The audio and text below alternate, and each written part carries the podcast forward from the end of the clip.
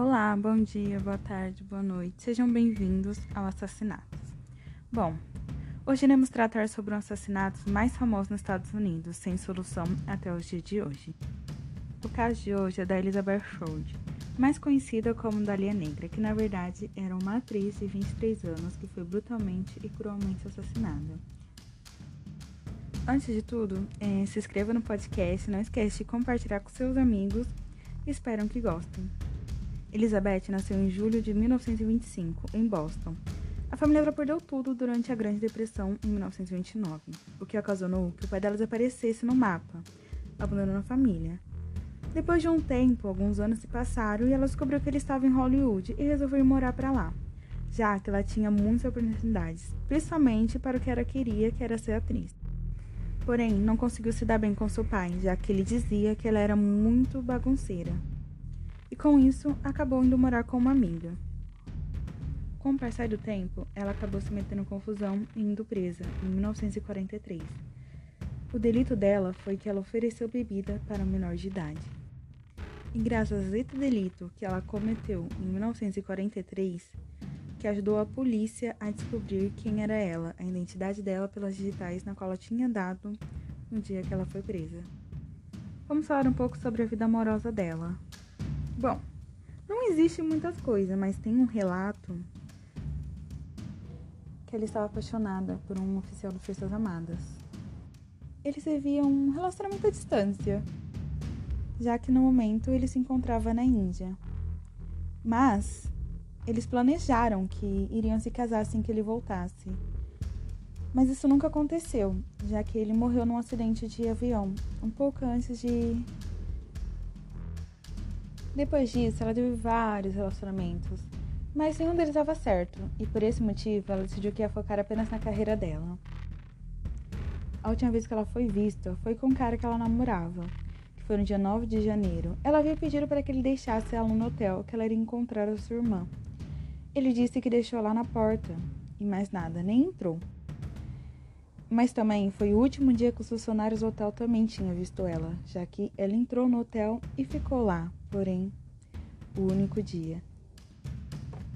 Na manhã do dia 15 de janeiro de 1947, enquanto caminhava com sua filha, viu algo estranho no meio do mato, num terreno vazio. De início, ela pensou que fosse apenas um manequim que haviam jogado fora. Mas, ao se aproximar e reparar bem, ela levou um susto quando percebeu que o manequim não era bem um manequim, e sim um cadáver de uma mulher. Quando ela conseguiu se recompor e percebeu que precisava ligar para a polícia, ela ligou. Quando os policiais chegaram, eles perceberam que o corpo dela havia sido mutilado e estava nu. Seus braços estavam para cima e as pernas para baixo. Ela havia sido cortada ao meio. Seu intestino havia sido colocado debaixo das nádegas. O assassino cortou a boca dela com uma lâmina, em formato de sorriso, pegava de orelha a orelha. É um sinal de grande agressividade e sarcasmo. Ela tinha uma tatuagem na perna de uma flor, mas que naquele momento se encontrava na boca dela. Ela tinha lesões e corte na cabeça, que na verdade aponta rancor.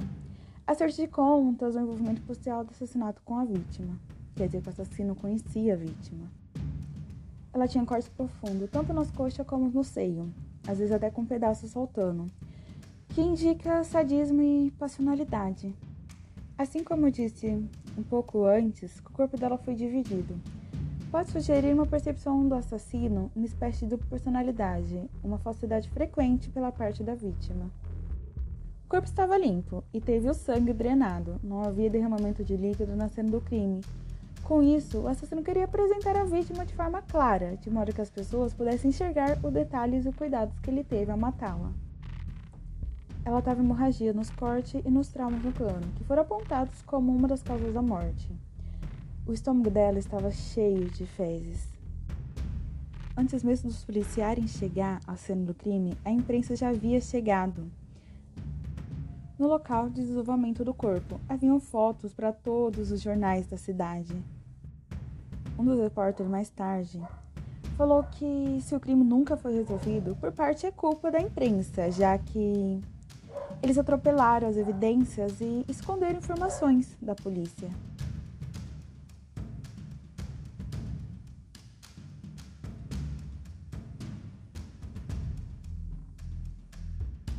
Pela forma como a pegada estava profunda na marca do calcanhar, indicava que alguém pudesse ter carregado o corpo dela. Foi encontrado também um saco de cimento vazio com sangue aguado dentro, alguns metros de distância do corpo do cadáver. Nenhuma dessas evidências levou a um suspeito, e a falta de tecnologia forense na época também não ajudou muito. Ocorreu algumas conexões forçadas feitas pela mídia, que fez algumas ligações outros casos famosos. Uma delas foi do crime de assassinato do torso. Apesar da similaridade entre o estado da Elizabeth e das vítimas daquele serial killer, ele havia estado em atividade quase uma década antes e já havia sido preso.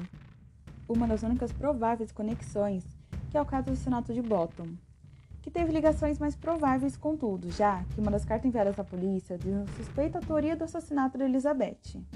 Tinha grafistas similares às das cartas enviadas por Herings, mas a ligação foi descartada porque a área de ação e o perfil da vítima do assassinato eram diferentes. Foi um crime brutal, isso sabemos. Mas você sabia o porquê o nome e o apelido da Lia Negra?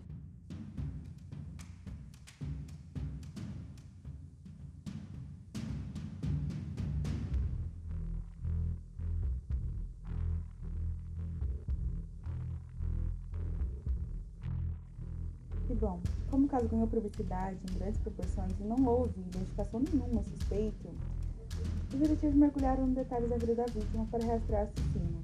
O que viu foi um sensacionalismo sem precedências e uma tentativa de culpar a vítima por sua conduta inapropriada.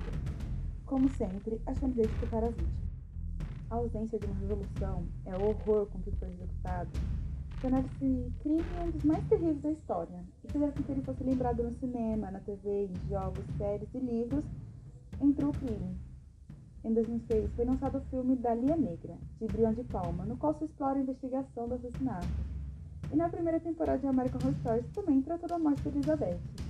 Em seu romance Dalia Negra, Jasmine Halloween narra detalhadamente tudo o que aconteceu com Elizabeth, todas as pistas, o crime, a história dela e como tudo aconteceu. Mas e aí? Você tentaria resolver o assassinato? Ou também não conseguiria? Bom, você teria coragem para deixar solucionar esse crime? Eu não teria. E é isso. Ficamos por aqui. Até a próxima